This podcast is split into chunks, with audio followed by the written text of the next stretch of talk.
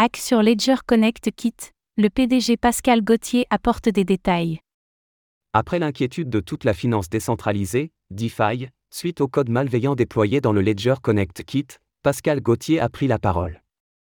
Que faut-il retenir de cet événement?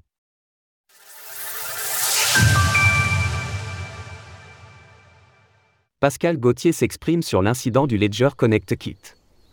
Hier, l'écosystème Web 3 a brièvement été plongé dans l'inconnu, lorsque plusieurs applications décentralisées ont appelé à ne plus utiliser leurs services jusqu'à nouvel ordre en raison d'une faille sur le Ledger Connect Kit. L'attaque aurait pu être dramatique de par la portée dont elle pouvait bénéficier. Malgré tout, les dégâts ont été limités à 610 000 dollars environ, selon l'enquêteur on-chain. Tandis que l'écosystème a rapidement réagi, Pascal Gauthier, PDG de Ledger, s'est exprimé publiquement après coup pour apporter des détails sur les événements. Il explique ainsi que cette faille a été introduite suite à une attaque de phishing auprès d'un ancien employé. Cela a permis d'introduire du code malveillant au sein d'un gestionnaire de package pour le code JavaScript partagé entre les applications. NPMJS. Cette intrusion a ainsi affecté les versions 1,1,5 à 1,1,7 de Ledger Connect Kit, au travers d'une version frauduleuse de Wallet Connect, redirigeant les fonds des victimes vers le portefeuille du hacker. Pascal Gauthier souligne alors la réactivité de ses équipes après la découverte de la situation. Les équipes de sécurité de Ledger ont été alertées, et une correction a été déployée dans les 40 minutes suivant la prise de conscience par Ledger. Le fichier malveillant était actif pendant environ 5 heures, mais nous pensons que la fenêtre pendant laquelle les fonds ont été détournés était limitée à moins de 2 heures. Ledger a collaboré avec Wallet Connect, qui a rapidement désactivé le projet frauduleux. Les mesures prises et les leçons tirées. Pascal Gauthier explique que dans 99% des cas, une personne seule ne peut déployer de nouveaux codes sans que celui-ci soit examiné par différents acteurs.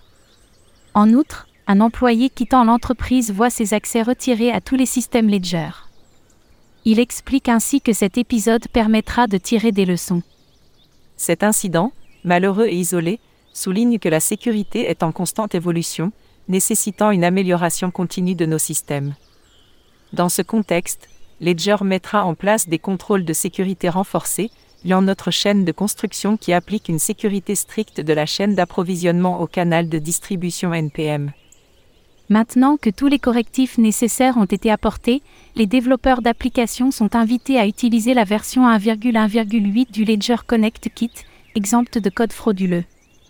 Du côté de l'entreprise, les secrets permettant la publication de code sur le GitHub de Ledger ont été changés.